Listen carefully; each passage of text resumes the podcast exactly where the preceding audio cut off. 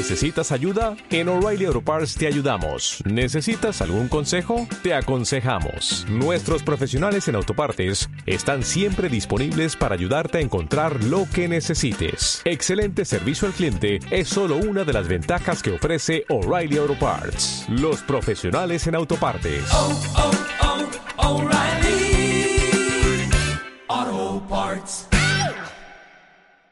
Que el tiempo nos gana. La información fluye de manera constante y al final de cada semana solo nos sentimos atropellados sin saber qué pasó. Hagamos una pausa a mitad de semana y enfoquémonos juntos en elegir algo sobre qué pensar, mirar, escuchar y disfrutar. Terminemos juntos el siempre largo miércoles en el portafolio. Miércoles 11 de septiembre del 2019 y decir esa fecha siempre va a traer como una connotación histórica y a mí la que más me pega es que no puedo creer que ya hayan pasado 18 años de que observamos este hecho histórico que pasó en Nueva York, porque a mí la verdad estos 18 años se me han pasado rapidísimo. Estamos empezando el portafolio número 149 del día 254 de este año, al que nada más le quedan 111 días para acabarse. Y hay certeza de que vivimos en una ciudad maravillosa donde hoy la temperatura estuvo a 37 grados y para nosotros era como la cosa más fabulosa del mundo. Eh, leí en Facebook que alguien puso como se, ya se huele la Navidad.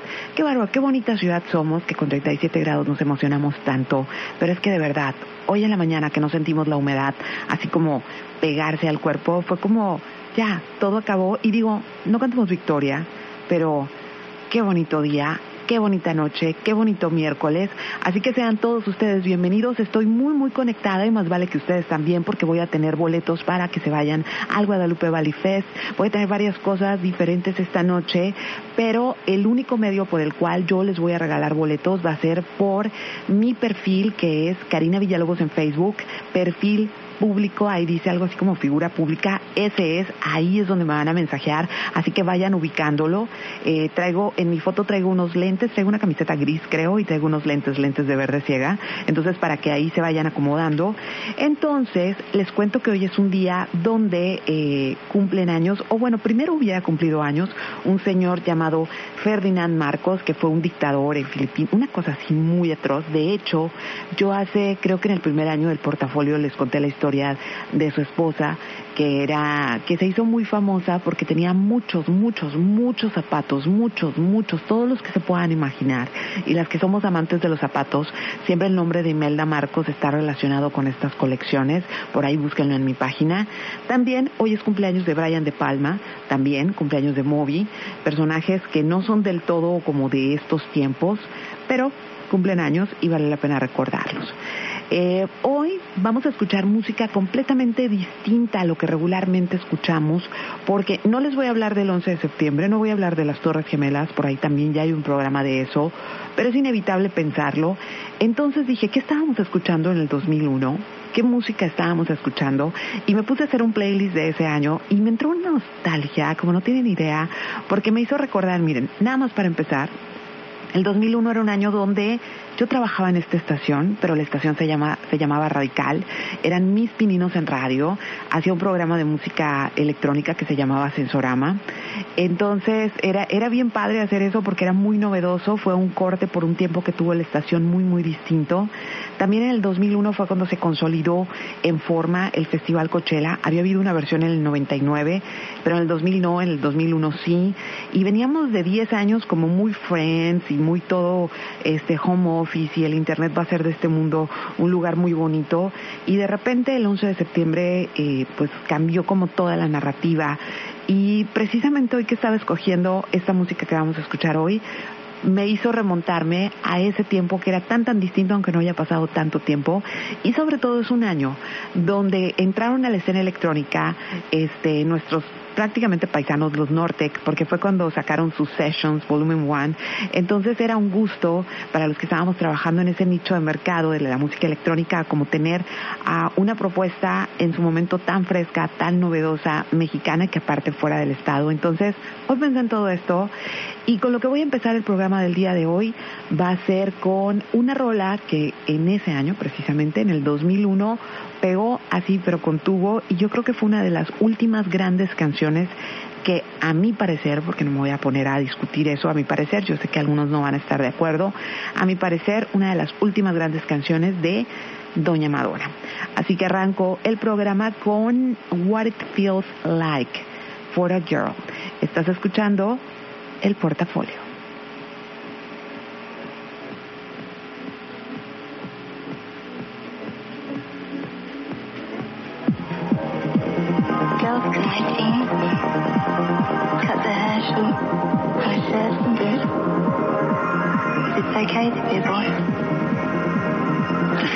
Look like a girl is degrading. You think that being a girl is degrading. But secretly, you'd love to know what it's like, wouldn't you? What it feels like for a girl.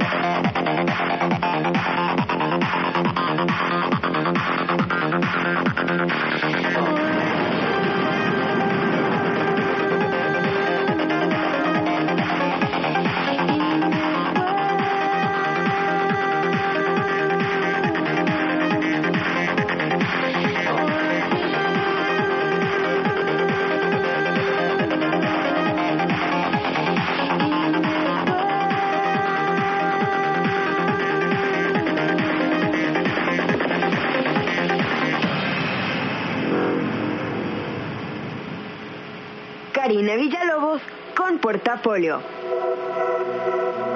Y bueno, estamos de regreso en el portafolio y como les decía desde hace rato estábamos escuchando música del 2001 en referencia al hecho histórico y también como les comentaba, hoy vamos a tener regalos para que se vayan al Guadalupe Valley Fest y justamente tengo en la línea telefónica Alejandro Franco, que es como el necio ocurrente detrás de este proyecto. Hola Alejandro, buenas noches. Hola Karina, ¿cómo estás? Muy contento de saludarte y de estar al aire en tu programa. Igualmente, ¿dónde te agarramos? ¿Dónde Eh, andas? En Tijuana, de hecho hace un ratito regresé de Los Ángeles Ajá. y ahora mismo estoy en Tijuana. Estamos en toda la preproducción del Guadalupe Valley Festival, que ya es este sábado, como ya Así es. ustedes lo saben, lo han mencionado y bueno, no saben lo emocionados que estamos además de, de- de escuchar el nombre del festival en la señal de portafolio y también de los 40. No, pues no sabes. Mira, yo la verdad amo tu festival. Estuve allá el año pasado porque yo ya soy una señora. A mí ya no me gustan esos festivales de eh, 40 mil personas y cosas así. Entonces cuando conozco la propuesta de tu festival fue como, ah, eso es lo que yo necesito. Música padre, vino, paisaje a todo dar. Pero fíjate que aunque Mexicali está muy cerquita de Ensenada, no mucha gente de Mexicali ha ido al festival. ¿Qué les puedes contar? Pues mira, justo eso, que primero que nada yo sé que es muy eh, regular para alguien que vive en Mexicali visitar eh, pues el Valle de Guadalupe o visitar en general Ensenada o Tijuana o etcétera y están acostumbrados pues por por la propia esencia de Baja California a vivir muy bien, ¿no?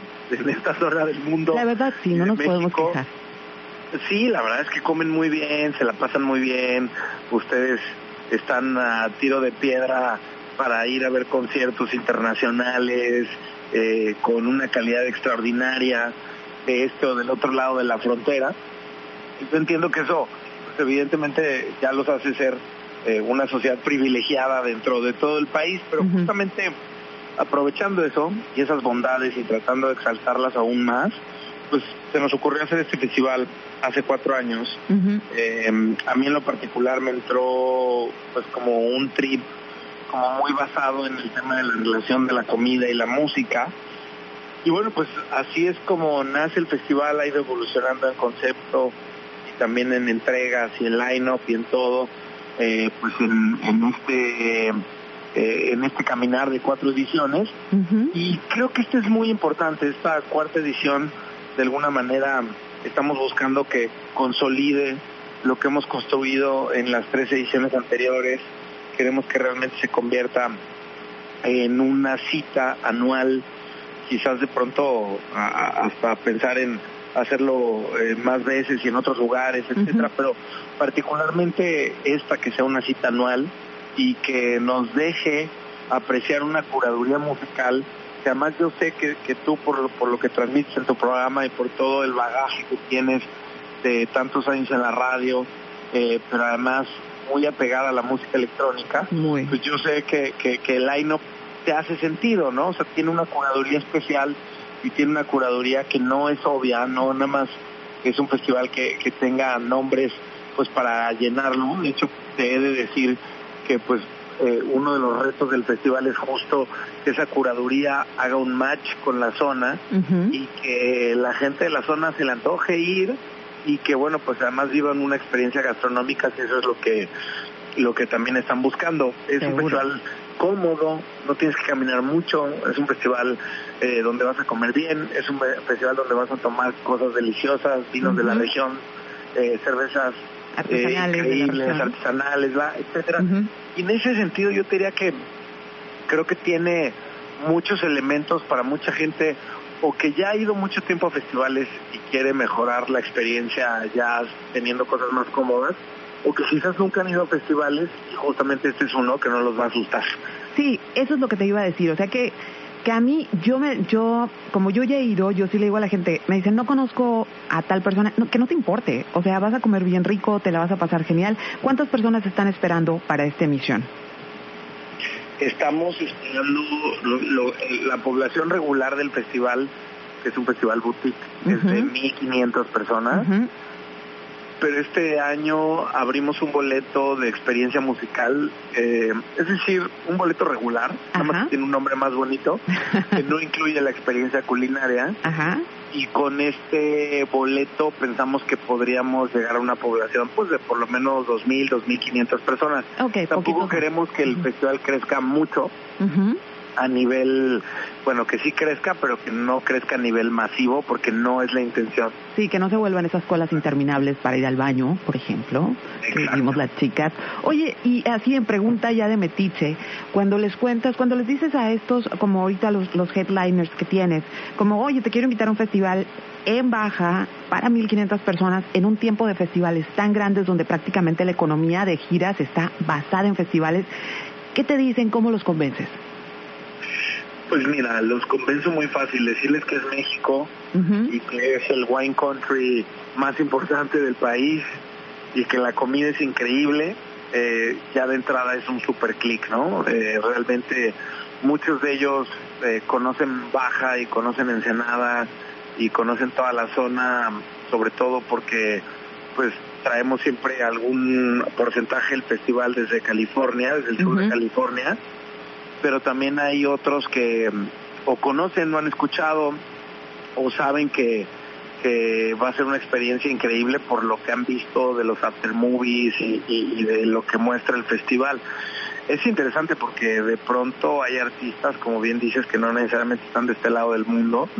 Eso para nosotros pues es un reto porque a nivel costos pues es muy complicado mantener un festival de tan poca gente. O sea, realmente eh, cuando tienes que subir el costo de un boleto y no ponerlo a un precio tan barato porque también de alguna otra manera eh, pues estás cuidando la experiencia y con eso pues tienes menos cantidad de gente, pues es complicado el tema de los números. O sea, Sí. realmente eh, te he de decir que ha sido un camino eh, que hemos estado caminando, eh, valga la redundancia, por este este tiempo, pero pero pero pero caminando de pronto en, en empedrado, ¿no? Este los primeros años sobre todo eh, Sí. cada cada año es un reto, por ejemplo ahora On Call, Sí. pues básicamente solamente viene a México a esto y para convencerlos les hicimos una jugada doble Que además quedó muy bonita, que, fue que hicieran también Ciudad de México. Sí, en lugar de hacer Los Ángeles, Ajá. que sería lo lógico, Sí. Y más barato. decidieron hacer Ciudad de México. No, pues súper, o sea, súper. Y me gusta mucho esto de que el festival no tiene un line-up eh, diseñado en torno a quién anda de gira, que es como regularmente se hacen los festivales ahora, ¿no? Entonces, Totalmente. me tiene muy, muy emocionada. Y pues bueno, te vemos el sábado por ahí. Yo, yo estoy apuntada desde hace mucho tiempo para tu festival y yo durante el transcurso de esta noche voy a estar regalando eh, algunos boletos para la experiencia musical. Y pues muchísimas gracias por haber platicado con nosotros, Alejandro. Pues yo muy feliz de enlazarme y platicar un ratito contigo. Y pues nada, nos vemos el sábado. Qué emoción. Trata de llegar a la prefiesta.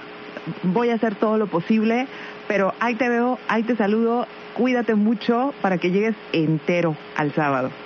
Gracias, Karina. Eso es lo que voy a procurar. Ahorita me voy a echar una hamburguesa, voy a ver una película para bajar avión. Dale, provecho, bye bye. mucho. Bye. Ahí tuvimos a Alejandro Franco, entonces él es la persona que está, que se le ocurrió el festival, digo, tiene un gran equipo trabajando con él.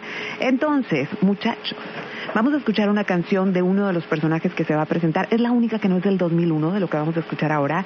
Este, voy a poner algo de Matthew Deer que va a estar tocando un DJ set. Y a mí me da mucha ternurita como escuchar a Matthew Deer y saber que lo voy a ver el sábado, porque la última vez que lo vi fue, creo, hace 13 años en el Rey, aquí en Los Ángeles, California. Entonces, ah, nostalgic, pero el tipo ha seguido haciendo música muy interesante y esto que les voy a poner ahorita es de algo que sacó en el 2011 que se llama Head Cage, la canción. Pero antes voy a soltar los primeros cuatro boletos dobles para la experiencia musical Advertencia. Eh, ustedes tienen que llegar allá y eh, más al rato les voy a decir la dinámica de cómo, porque va a ser un boleto electrónico, no van a tener que imprimir nada, no van a tener que venir por un pase para acá, pero este, yo sí les recomiendo que contraten un servicio de charter, que quiere decir que los llevan allá, los dejan todo el día y luego en la noche ya enfiestados y demás, los regresa a Mexicali se pueden dormir en el camino. Este, me dijo el Nieblas que anda por ahí en 800 pesos, más o menos está, este, este viajecito. Vale la pena porque, como ya son boletos de última hora, la ocupación que siempre es limitada en el Valle de Guadalupe, pues ya prácticamente está a full, además de que es temporada de bodas. Así que van mis primeros cuatro dobles y se los voy a regalar a los primeros cuatro que me escriban a Karina Villalobos en Facebook y que me digan cuál es el platillo característico de Dante Ferrero, uno de los chefs que va a estar en el festival. Y mientras, aquí va esto de Matilde.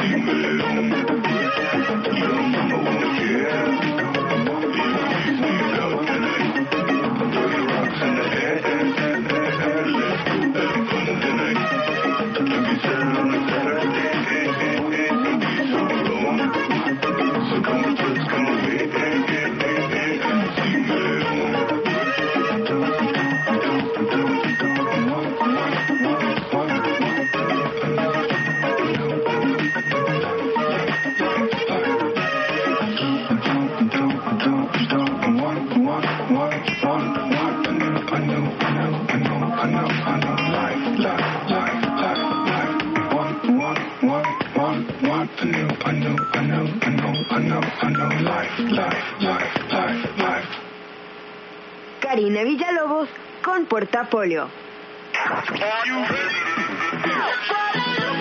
Los 40.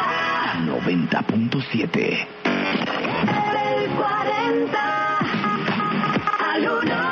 Hola, soy Paulina Valerio. Yo soy Roberto Contreras y juntos hacemos del 40 al 1. Te esperamos cada sábado para disfrutar del conteo con las canciones que tú eliges. Así que no te olvides de votar en los40.com.mx.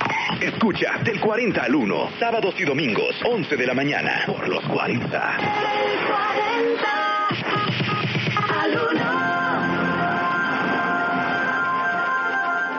Los ideales de la nación fueron forjados por mujeres y hombres que dieron su vida por la libertad de nuestro país. Este 16 de septiembre, el Ejército y Fuerza Aérea Mexicanos te invitan a que acudas en familia a presenciar el desfile militar para celebrar el 209 aniversario de la independencia de México. Acompáñanos. Sé parte de la historia. Secretaría de la Defensa Nacional. Gobierno de México. Síguenos en Facebook, Los 40 Mexicali. Serían 200 pesitos, Marchanta. Sí, aquí tiene. Miguel Hidalgo y José María Morelos, héroes de la independencia de México, con el águila real, emblema de nuestra patria, en la reserva de la biosfera El Pinacate y gran desierto de Altar, patrimonio natural de la humanidad. Juntos en el nuevo billete de 200 pesos. Conoce sus elementos de seguridad. Revisar. Es efectivo. Banco de México. En un año de trabajo de la actual legislatura, en el Senado de la República se aprobaron grandes reformas constitucionales. Estos cambios mejorarán tu vida en aspectos de educación, Salud, paridad de género seguridad social. y seguridad pública. Como parte de ello se creó la Guardia Nacional. Así, refrendamos nuestro compromiso de servir. Senado de la República. Cercanía y resultados. 90.7. Karina Villalobos en portafolio. Revisemos a estos días, pero en otros años. Ok, ya salieron los tres primeros boletos, me falta uno. ¿Saben una cosa? Qué vergüenza que no sepan ni googlear, porque podían hacerlo. Y me dicen, Dante hace carne, sí, todos sabemos que hace carne, pero tiene un platillo específico, que es así como su trademark. Y no son empanadas porque es argentino, ¿eh? Así que eso es todo lo que voy a decir. Ok, ya llegó el cuarto. Todavía voy a tener más boletos. Este, los primeros ganadores, estén atentos porque luego tampoco se vale que me digan, ay, me mandas un mensajito de cómo debo recogerlos. No, no, no, se quedan todo el programa, muchachos, porque si no, se les va a ir el boleto y ese boleto cuesta una lana, ¿eh? Así que los que ya ganaron su boleto doble, doble, para que inviten a alguien, son Daniela Abril, Carlos Nápoles, Felipe Mejía y Ricardo Nieblas. Eso quiere decir que todavía tengo más boletos, pero más adelante voy a soltar la siguiente pregunta. Y pues, pues bueno, volviendo a lo que regularmente, no a lo que regularmente, pero más o menos al estilo de plática que tenemos aquí en el programa, fíjense que hoy que estaba así como revisando, se me cruzaron muchos cables toda la semana de lo que quería hablar ahora, porque por un lado está el Fashion Week, que es muy importante y es muy político y mucha gente piensa como que la moda nada más es una cuestión como banal y no, hay muchos intereses ahí, pero también está como todo este problema que tenemos actualmente con el fast fashion, la contaminación, etcétera, etcétera, pero luego el 11 de septiembre y luego está el tener mucha conciencia de que los 11 de septiembre por historia han sido súper, súper trágicos, no nada más en Estados Unidos, sino en muchísimas partes del mundo. Entonces hice un listado de los 11 de septiembre que han sido así como, ¡pum!, un golpazo a la mesa de quienes los han vivido y chequen nada más.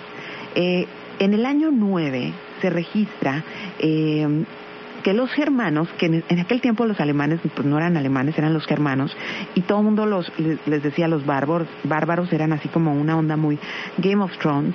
Entonces ellos vivían en los bosques que colindaban precisamente con el Imperio Romano. Y no había quien le pusiera como un paro al Imperio Romano, no había poderío más grande que el del Imperio Romano, tenían toda la tecnología para la época, tenían eh, pues, o sea, la caballería, tenían la disciplina, unos ejércitos impresionantes, y pues resulta que en el año 9 los germanos, los bárbaros de Germania, les pusieron un estate quieto y a partir de entonces se establece una nueva frontera que con el paso de los siglos, porque tampoco fue sencillo, cada vez se fue recorriendo en detrimento de los romanos, pero ahí los fue como la primera vez históricamente que los germanos hacen su aparición como este como una tribu bárbara de guerra y bien trucha. En 1498 en Japón hubo un terremoto de 8.3 que prácticamente destruyó una de las provincias. En 1541 en Guatemala, la ciudad de Guatemala fue destruida totalmente también por un terremoto. En contraparte, en 1906, Mahatma Gandhi inició un 11 de septiembre, me parece como muy poético, que un 11 de septiembre haya iniciado su movimiento de la no violencia, ¿no? Que, que logró muchísimas cosas por su país.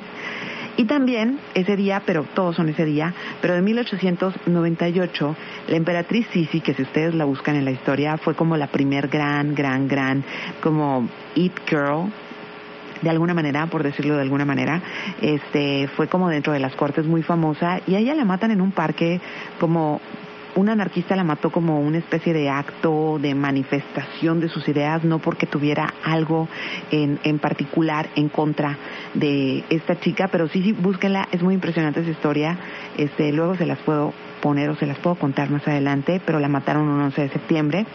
En 1916 en Quebec un puente se cayó y se murieron 11 personas, o sea, 11 personas, 11 de septiembre.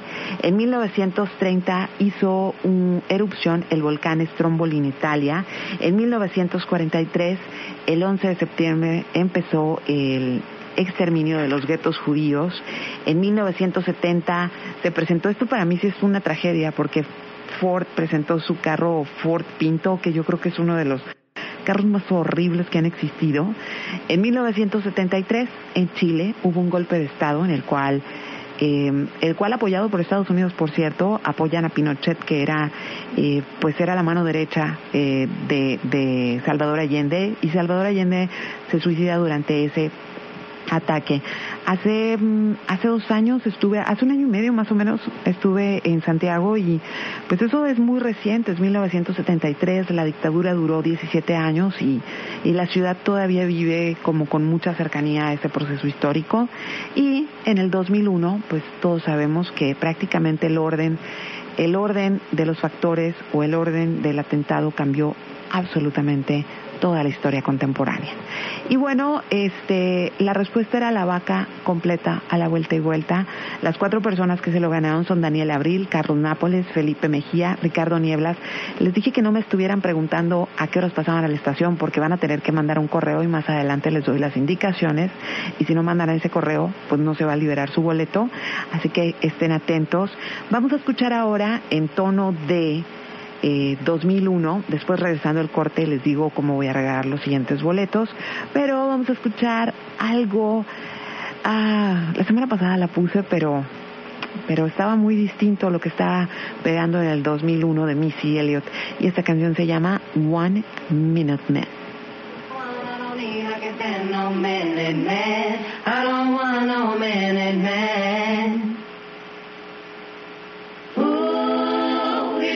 Be a man, take my hand, understand. I don't want no minute man.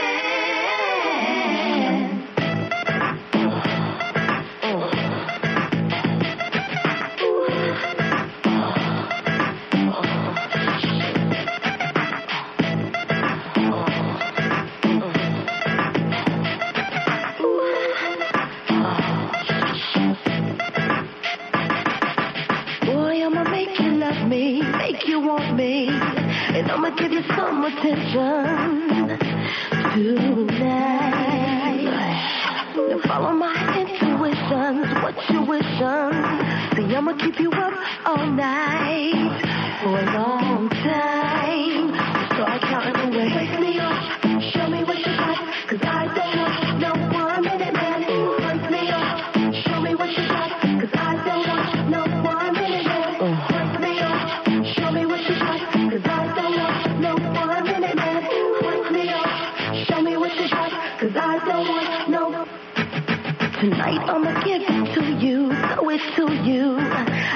I want you to come prepared.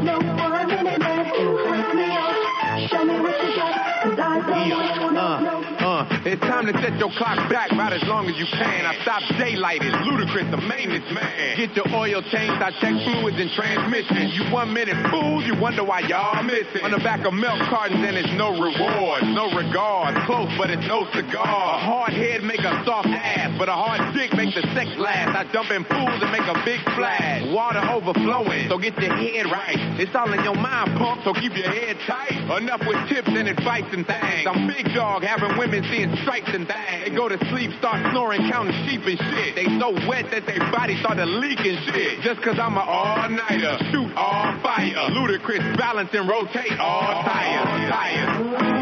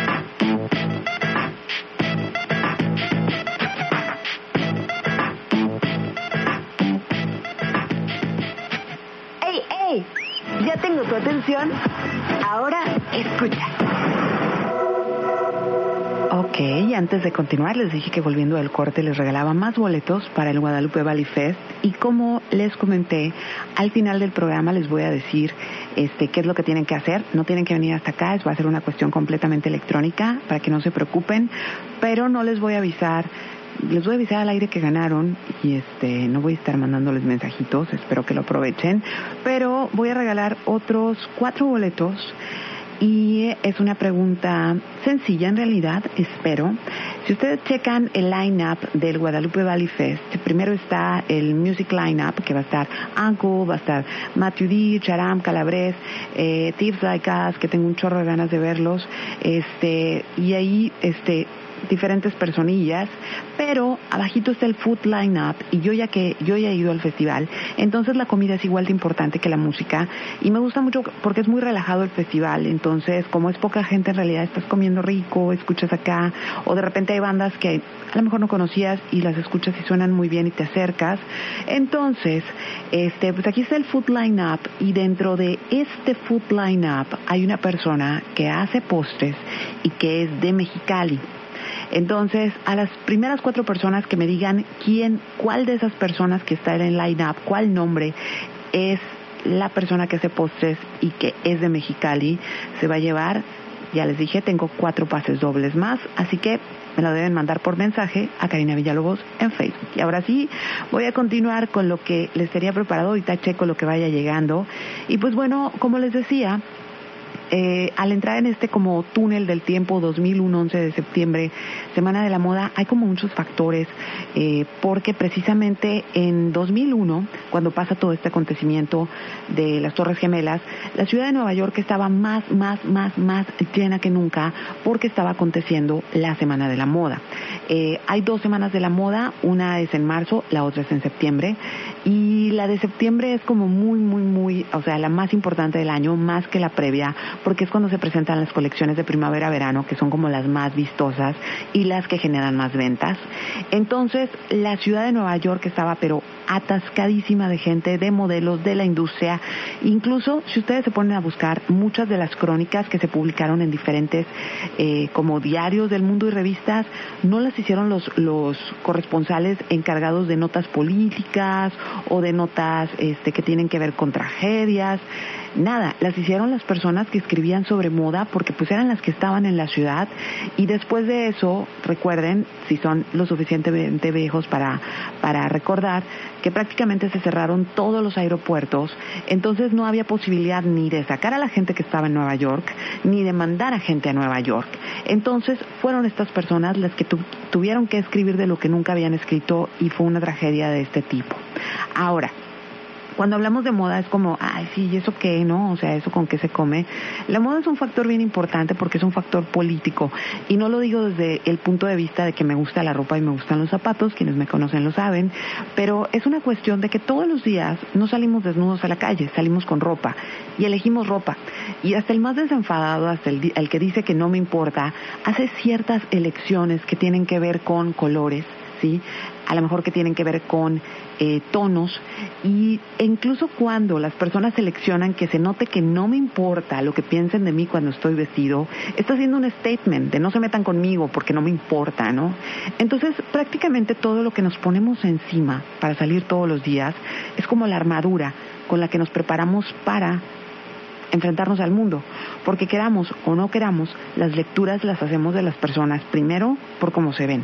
Entonces, cada vez que elegimos como este conjunto de ropa, sabemos que va a causar cierta impresión y también sabemos que hay cosas con las que no nos gustaría que nos vieran en la calle, ¿no?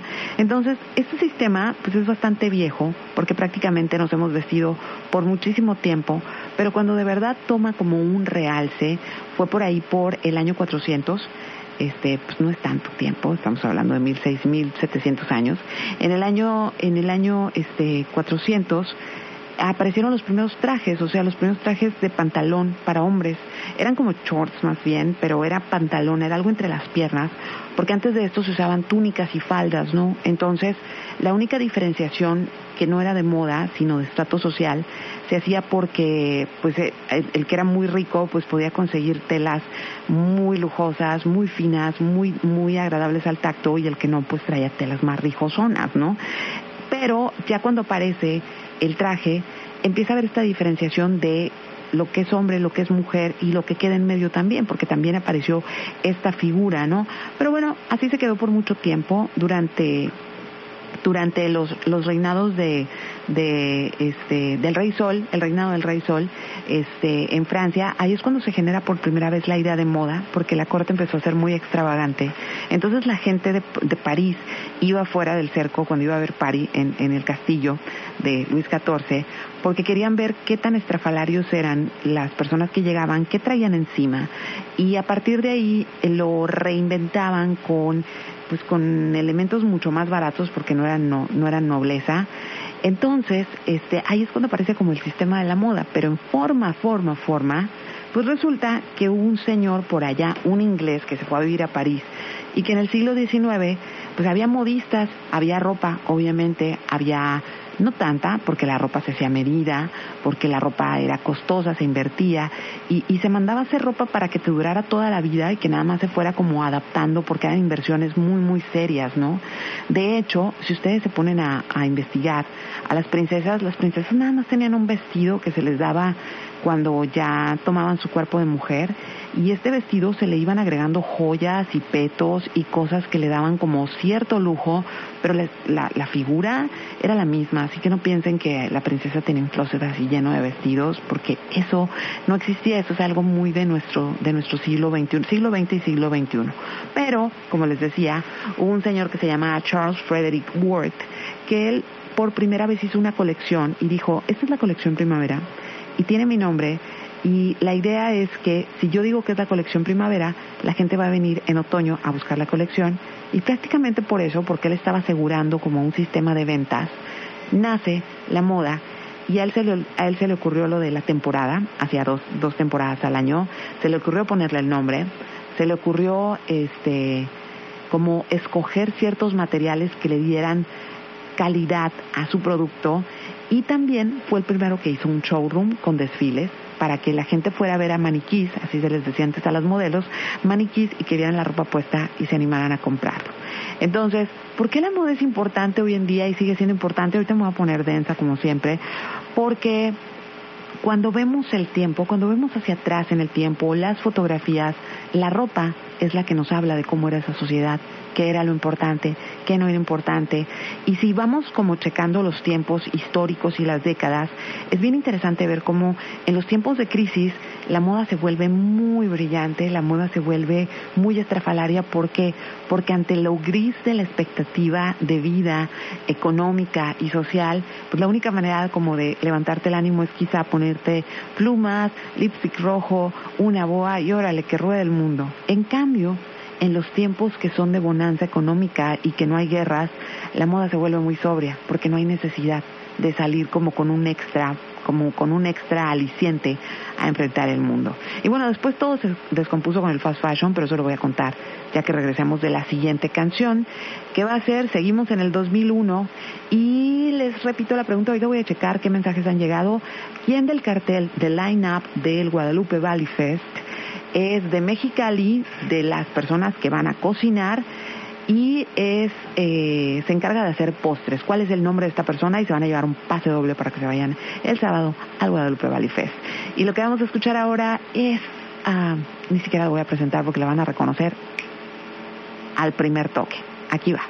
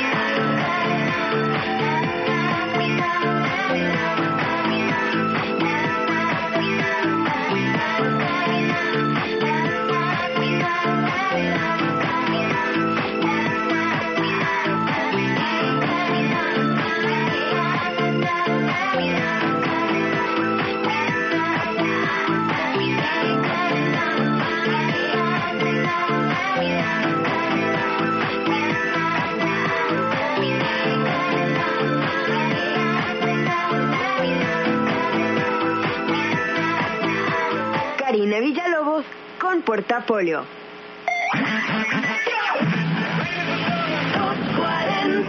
90.7. Este 15 de septiembre celebremos las fiestas de la independencia. Escucha por radio y televisión el Festival Culturas de México, un evento en el que participarán las 32 entidades federativas del país con casi mil artistas. El festival dará inicio a las 4 de la tarde por el sistema público de radiodifusión y en la noche se enlazarán todas las estaciones del país. No te pierdas el tradicional desfile del 16 de septiembre, donde habrá elementos novedosos que lo harán único. ¡Que viva México! Y que vivan nuestras fiestas de la independencia nacional. Gobierno de México. Los ideales de la nación fueron forjados por mujeres y hombres que dieron su vida por la libertad de nuestro país. Este 16 de septiembre, el Ejército y Fuerza Aérea Mexicanos te invitan a que acudas en familia a presenciar el desfile militar para celebrar el 209 aniversario de la independencia de México. Acompáñanos. Sé parte de la historia. Secretaría de la Defensa Nacional. Gobierno de México. Síguenos en Instagram, Los 40 Mexicali. La discriminación por género no siempre afecta a las mujeres, también a los hombres. Existen leyes que por costumbre protegen mayormente a las mujeres en situaciones vulnerables como la viudez y dejan a los hombres en desventaja cuando ellos pierdan a su pareja y se les condiciona la seguridad social y la pensión. La Suprema Corte resolvió que es discriminatorio imponer mayores requisitos a los varones que a las mujeres para acceder a una pensión. Así la Corte reconoce el derecho a la igualdad entre hombres y mujeres. Suprema Corte, el poder de la justicia. En un año de trabajo de la actual legislatura, en el Senado de la República se aprobaron grandes reformas constitucionales. Estos cambios mejorarán tu vida en aspectos de educación, Salud, paridad de género seguridad social. y seguridad pública. Como parte de ello se creó la Guardia Nacional. Así, refrendamos nuestro compromiso de servir. Senado de la República. Cercanía y resultados. Los 40, 90.7. XHMOE FM. 100.000 watts. Los 40, Mexicali. 90.7. Karina Villalobos en Portafolio. Por si andaban con el pendiente. Ah, Pues por si, bueno, un saludo a los las personas escribieron muchísimo, eh, pero escribieron bien rápido. Entonces ya van ocho ganadores, que son Daniel Abril, Carlos Nápoles, Felipe Mejía, Ricardo Nieblas, y ellos se llevaron su boleto doble con la primera pregunta, que era cuál es el platillo como emblemático de Dante Ferrero, que es la vaca a la vuelta y vuelta, vaca completa, que la va a repetir este sábado. Y después, para la segunda tanda de boletos, pregunté quién del cartel era eh, chef repostero de esta ciudad, que es nada más y nada menos que Bianca Castro Serio, y se llevaron los boletos Mariela Minjarres, Ale Fischer, Freddy Galarza y Aitani Carranza. Ahora, la buena noticia es que me quedan dos boletos dobles más. Y se los voy a regalar y también tiene que ver con la comida, porque no hay como que mu- mucho que preguntarte el, el line-up musical. Podría preguntarles cosas de Uncle, pero es como ya así como súper clavado. Pero sí les voy a preguntar del line-up que es de comida. Hay un personaje que se especializa, bueno, uno de estos nombres se especializa en hacer mariscos estilo Sinaloa. ¿Quién es ese personaje? Los dos primeros mensajes que reciba con la respuesta correcta se van a llevar sus dos pasesotes dobles. Y ahorita lo reviso, no se me desaparezcan, yo traigo programa pendiente. Un saludo a Itani que me dijo que aparte le encanta el tema y, y espero que les haya, está medio revuelto entre el Guadalupe Valley Fest y el 11 de septiembre y la moda porque todo se juntó y, me gusta que sea de esa manera porque los temas en la actualidad así son, ¿sí? O sea, un- un- una cosa toca otra, otras toca otra. Entonces, precisamente el, el 11 de septiembre del 2001, ese año que estaba el Fashion Week, justo cuando pasa este acontecimiento de las Torres Gemelas, pues obviamente se suspende el Fashion Week. Y muchas marcas que eran marcas nuevas, gente muy joven que había prácticamente empeñado hasta la casa de la familia por hacer su primer fashion show, pues prácticamente se quedaron con las manos estiradas. Y después Vogue hizo una como un- una publicación especial de los nuevos talentos para que pudieran tener esa proyección porque se quedaron pues ahora sí que vestidos y alborotados por causas muy muy ajenas. Y el mundo de la moda es tan rápido y es tan eh, es tan competido que prácticamente pues muchos ya tenían una muchos años luchando por llegar al Fashion Week. Y era como muy desconcertante que todo cambiara para ellos y, por algo que ni siquiera se veía ahora sí que ni en el horizonte, ¿no? Entonces, ahora eh, volviendo a lo que nos lo que nos preocupa ahora es que la actualidad y el en, la actualidad la moda y el consumo se han completamente eh, trastocado uno a otro porque la moda en el pasado no necesariamente tenía que ver con el consumo la moda tenía que ver con vestirse de cierta manera eh, establecer como un parámetro de quién eras a través de la ropa pero no era este consumo tan inmediato como lo que pasa ahora, ¿no? Entonces, de unos años para acá, y estamos hablando de un buen de años, no tan atroz como lo vemos en los últimos 10, prácticamente las, las, las cadenas de fast fashion han hecho cosas por el mundo o con el mundo que de verdad no nos queremos enterar y todos somos amigos y todos somos estas personas que nos sentimos maravilladas cuando salimos y encontramos un par de zapatos a 5 dólares y vamos a los outlets y decimos, sí, nada más me gasté 50 dólares en no sé qué tanta ropa. Y este es un dato bien importante. Se calcula que hace 15 años gastábamos el 9% de nuestro presupuesto anual en ropa. Ahora se calcula que gastamos 5% nada más del presupuesto anual, pero lo terrible de esto es que con ese 5% compramos muchas piezas más de lo que comprábamos hace 15 años o hace 10 años. Es, con menos dinero estamos comprando más ropa, pero cada vez estamos comprando más ropa que nos sirve, más ropa que es basura, ropa que está hecho con materiales para que nada más aguanten una puesta. ¿Por qué? Porque adivinen por qué. Porque ahora lo importante es que te lo vean en una foto y luego se vuelve desechable ¿no? Entonces, cuando empezaron a salir como documentales, y ahí sí, este, yo quiero como hacer una mención muy, muy especial de, este, la hija de Paul McCartney, Stella McCartney, que hace, yo creo que 15, 17 años, fue la primera en llevar a una marca de lujo al consumo sustentable y también a no usar piel en un tiempo donde todavía se, se veía perfectamente usar como estas pieles de animales. ¿Por qué? Porque ella es vegana y la educación y todo esto, pero más que nada porque se, se dio cuenta cómo los procesos de hacer ropa se llevaban entre las patas no solamente al planeta, sino a comunidades enteras. Entonces, justamente en los últimos años, empresas grandísimas como Inditex, que son los papás de Sara, como Uniqlo, como, o sea, tiendas que todos los compramos de alguna otra manera, que ya hicieron el dinero del mundo para generaciones y generaciones, precisamente cuando empezaron a salir a la luz el impacto que tienen estas empresas sobre lo que se sentaron para ser tan millonarias como ahora son, pues empezaron a echarle ganiñitas y empezaron a hacer como otro tipo de comercio, pues porque ahora ya se pueden dar el lujo.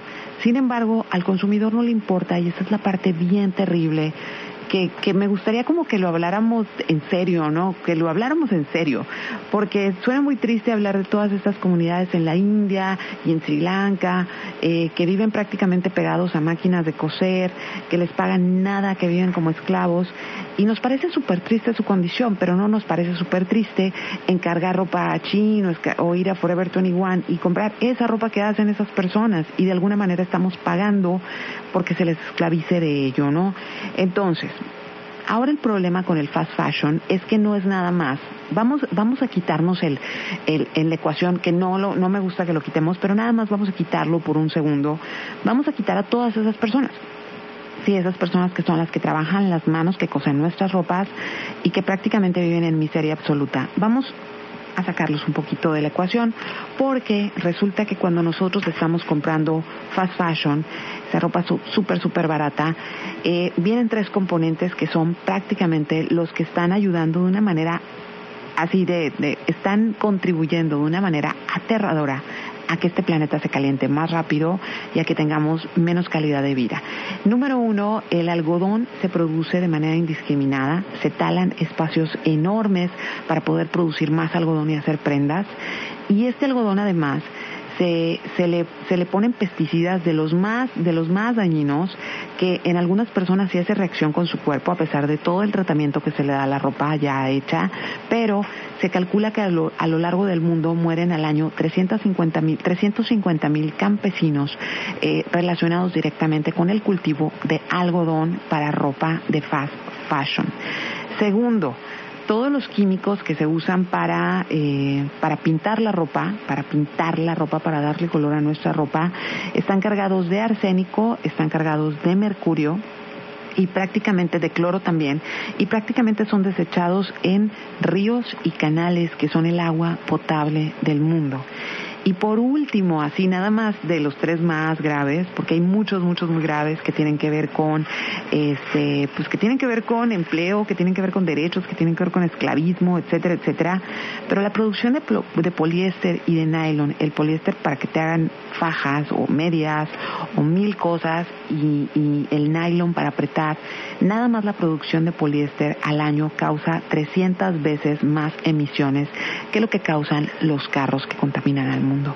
Entonces, el problema no es en sí que nos guste la ropa, el problema no es que queramos tener ropa, el problema es que debemos empezar a preguntarnos de qué viene cargada esa ropa, cuál es la ropa que compro, a quién le compro. Y fíjense que hace algunos años que estuve en Europa, me llamó mucho la atención. Pues yo vengo de un mercado pues de aquí de la frontera que compramos muchos outlets y muchas cosas así rápidas. Me llamaba mucho la atención que yo veía gente en el metro que tenía ropa eh, muy de marca, o sea, como gente en el metro que traía una cartera Louis Vuitton, eh, unos zapatos Gucci, pero no así en el estilo acá, este, ya saben, arremangado de acá de Sinaloa, sino ropa como muy discreta, pero que se notaba que era ropa muy, muy cara.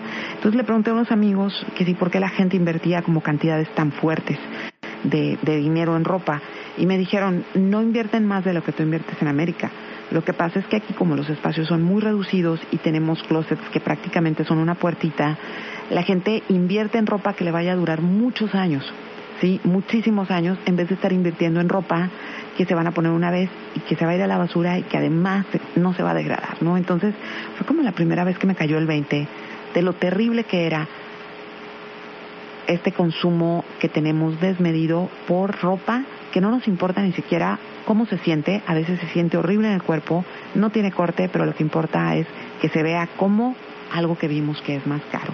Entonces, más adelante voy a hablar más de este tema porque hay mil cosas que hablar. Quería cerrar con algo más de bueno, es más, me lo voy a aventar. Les voy a ya sé que se tienen que esperar para que les diga que, quién se ganó los boletos y cómo se los van a llevar, su boleto electrónico.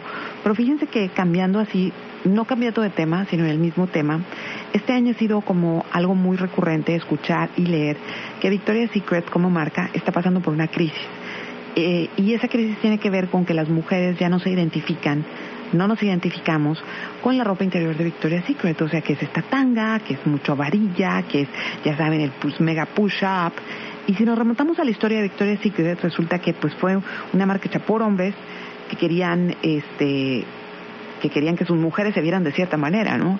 Entonces, en los últimos años ha habido un, como un gran avance no un gran avance, como una gran inmersión en el mercado de mujeres, haciendo ropa interior para mujeres, que sí tenemos pancita, que sí tenemos trasero, o que no nos gusta tener una tanga, o que queremos andar con brasieres que no nos piquen las varillas, o etcétera, etcétera. O sea, cambió completamente por primera vez. Las mujeres empezaron a decir, no, no, o sea, eso es lo que ustedes consideran sexy, no me importa, a mí andar cómoda, eso es sexy, o esta es la ropa que quiero usar. Y precisamente este año Victoria's Secret no va a tener desfile porque nadie le quiere entrar, porque se están cayendo sus acciones y porque eh, pues se, han rehusado como a los cambios de los tiempos. Y justamente anoche Rihanna, que es una máster de hacer dinero de muchas maneras, hizo su desfile de modas de ropa interior y es una marca completamente inclusiva. Eh, ¿Qué quiere decir esto? Que había delgadas, que había gorditas, que había piernudas, que había algunas, que había de todo. No permitió que absolutamente nadie entrara con celulares, por eso no estamos este, inundados en redes sociales de ropa interior. Rihanna salió a la pasarela y era ropa sexy, y era ropa bien hecha, y era ropa que se le puede ver bien a cualquier mujer independientemente de su peso, porque por mucho tiempo cualquier persona que no tuviera una figura perfecta mm, parecía que no tenía derecho a ser sexy. Entonces los, los reviews generales hablan de cómo la industria de la moda también está cambiando, pero está cambiando porque las mujeres estamos pidiendo cómo queremos vestirnos y no porque y ya no aceptamos que nos digan cómo debemos vernos y eso me parece sumamente alentador y por eso también nos, podemos meter en las cadenas de producción y darnos cuenta desde dónde viene nuestra ropa para no contribuir con lo que pasa en otras partes del mundo que después se traduce en grandes migraciones porque ya no hay donde vivan estas personas después de que las grandes corporaciones depredan su espacio. Espero no haberlos mareado, pero voy a, voy a poner una rola y luego voy a regresar para despedir el programa y decir los últimos dos ganadores. Eh, ah, ah, ah, voy a poner una que sea, a ver, es que tengo varias, tengo muchas del 2001, pero voy a escoger una que sea más cortita. Mm, mm, mm. Bueno, voy a poner esta, este, que tampoco ocupa presentación y fue un mega hitazo del el 2001. Aquí va.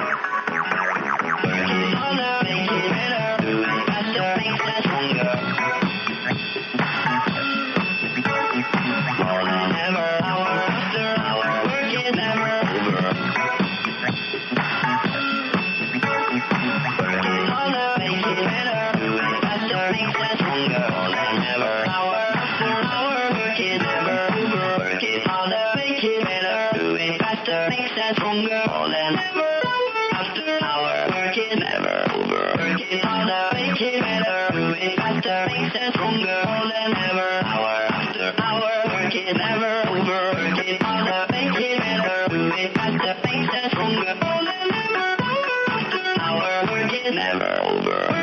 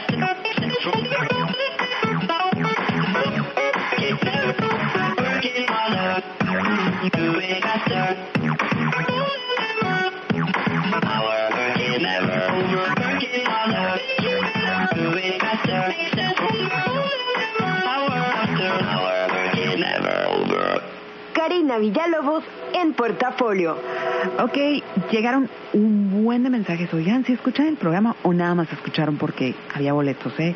Mala onda, pero miren, tengo dos personas más que ganaron, que son Blanca Saldaña y Perla Janet Madrigal Iribe. Ok, eh, para los que no ganaron, porque sí llegaron súper rápido todos los mensajes, les tengo otra sorpresa y es que mañana voy a regalar en Ocio con el Nieblas. Tengo otros pasecillos, ahí ya se van a acabar. Pero, este, repito la lista, Daniel Abril, Carlos Nápoles, Felipe Mejía, Ricardo Nieblas, Mariela Minjarres, Ale Fischer, Freddy Galarza, Aitani Carranza, eh, Blanca Saldaña, Perla Janet Madrigal Iribe. Y ahora, les decía, eh, ustedes tienen que, este va a ser un boleto electrónico, no tienen que recogerlo, se va a liberar, se los va a mandar por correo. Entonces, para que ustedes puedan hacer, puedan tener acceso, yo le voy a pasar la lista a mi jefe, al Nieblas, pero ustedes le tienen que mandar un inbox por eh, José Nieblas en Facebook. Le tienen que mandar un inbox él ya va a tener la lista, con eso va a cotejar, tienen que decirle, me gané un boleto con Karina en portafolio, este, y él les va a pasar el link por correo electrónico para que ustedes puedan ir al festival el próximo sábado. Y también le pueden preguntar del charter, que cuesta 800 pesos y que los lleva y que los trae. Y pues bueno, este, muchas gracias a todas las personas que estuvieron escribiendo, que estuvieron atentas. Este, ya saben que mañana mi colaboración es a las 5 de la tarde con el Nieblas, no es una hora completa, así que tienen que estar truchas. Este, no, eh, los, los boletos los regalé prácticamente como fueron llegando los mensajes y lo interesante es que prácticamente en un minuto entraron, o sea, todos los que podían ganar. Ah, para la primera pregunta no, no fueron tan rápidos, pero bueno, voy a terminar este programa fue de muchas cosas. Espero que el tema les haya, este, pues les haya picado como para que empiecen a, indagar de dónde viene su ropa, porque sí es un problema muy, muy, muy profundo. Este, no se dejen llevar por todos esos bloggers, influencers que abren, hacen unboxings de, de ropa basura, porque eso termina en alcantarillas, termina en depósitos, no se va a degradar nunca, no se ve bien, le hace daño a tu piel, mató gente, ¿sí? Sí tenemos que checar de dónde viene nuestra ropa. Y mi programa de 2001 lo voy a terminar con, yo creo, una canción, ni siquiera me voy a quitar los audífonos, la voy a escuchar completa. Una de las canciones que más, más, más, más me emocionan de aquel año y es algo de The Roots y esta canción se llama The Seed y, y de verdad, cada vez que la escucho es como, ni siquiera quiero sonar viejita ni nada, pero es una de esas canciones que me, me, me llevan, tiene un sonido muy particular de inicios de los 2000, de cosas que se estaban haciendo, que sonaban tal cual son esta canción. Y aparte ellos siguen como muy vigentes, pero esta canción es una alegría atemporal. Si tienen audífonos, escúchenla con audífonos. Si no, súbanle porque de verdad es una belleza, es una caricia esta canción. Ahora sí yo me despido, ya saben mis redes sociales, Karina Villalobos en Facebook, Strita9 en Twitter, Strita9 en Instagram y mañana en carinavillalobos.com van a poder ver todas estas recomendaciones y yo los espero a partir de las 5 con el Nieblas, con más regalillos y aquí va esto que es The Seed de The Roots. Adiós.